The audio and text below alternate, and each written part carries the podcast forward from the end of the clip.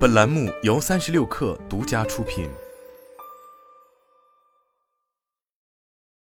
本文来自界面新闻。四月十七日，上交所公告显示，思必驰科技股份有限公司已更新提交相关财务资料。根据上海证券交易所股票发行上市审核规则第六十二条规定，上交所恢复其发行上市审核。上交所公告显示，此次思必驰上市中信证券为其保荐机构。拟募资十点三三亿元。二零二二年七月十五日，思必驰首次提交上市申请。今年三月三十一日，思必驰科技股份有限公司因发行上市申请文件中记载的财务资料已过有效期，需要补充提交。根据规定，上交所终止其发行上市审核。招股书显示，公司成立于二零零七年，是一家对话式人工智能平台型公司。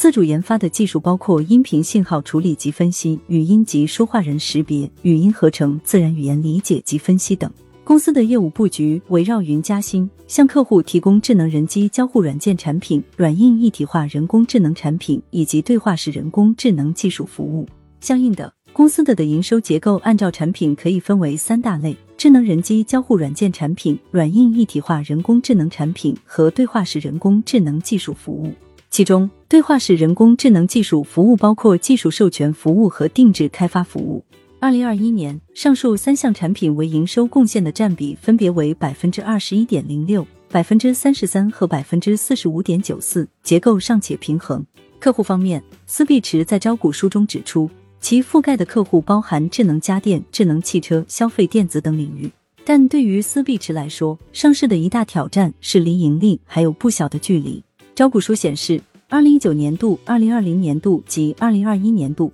思必驰分别实现营业收入约一点一五亿元、二点三七亿元、三点零七亿元人民币，净利润分别约负二点八三亿元、负二点一五亿元、负三点三五亿元人民币。归属于母公司所有者的净利润分别为负二点五一亿元、负一点八亿元和负二点九八亿元人民币，并且思必驰在招股书中指出。未来一段时间，公司将持续在对话式人工智能技术研发及创新、商业应用拓展等方面保持较大规模投入，使得公司累计为弥补亏损可能持续存在。报告期内，公司研发投入分别为占当期营业收入比例分别为百分之一百七十三点三五、百分之八十六点二六和百分之九十三点二五。与此同时，报告期内，公司的主营业务毛利率分别为百分之七十二点一七、百分之六十九点七四和百分之五十八点一五，毛利率呈持续下降趋势。思必驰在招股书中表示，在快速成长过程中，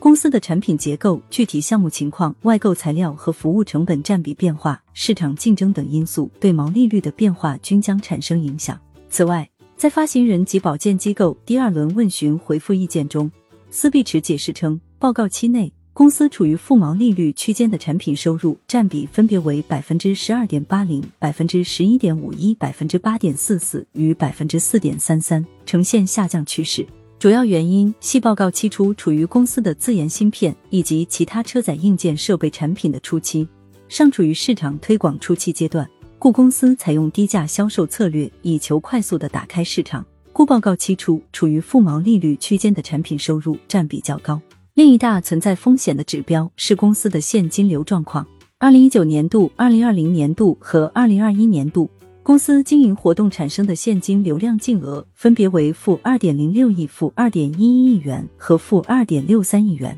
报告期内，公司经营活动产生的现金流量净额均为负值，且规模逐步扩大。主要原因系一公司持续投入研发创新及市场拓展。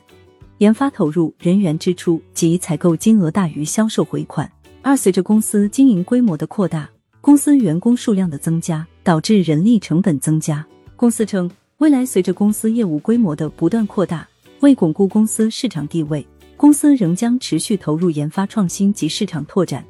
并在市场上招聘优秀人才，充实公司团队，可能导致公司经营活动产生的现金流量净额持续为负值。思必驰在招股书中指出，在智能语音语言领域，除思必驰的竞争对手包括科大讯飞、云之声等，此外还有大举投入的互联网企业，形成更激烈的竞争。值得注意的是，尽管近期 AI 赛道火热，但人工智能企业在财务上的情况并不乐观。思必驰在上交所第二轮问询回复中指出，相较于同行业其他公司，公司的主营业务与科大讯飞更为接近，但发展阶段更接近科大讯飞。二零零八年上市前，收入规模相对接近。对比四月二十日晚间科大讯飞发布的财报，二零二二年度科大讯飞规模营收已达一百八十八点二亿元，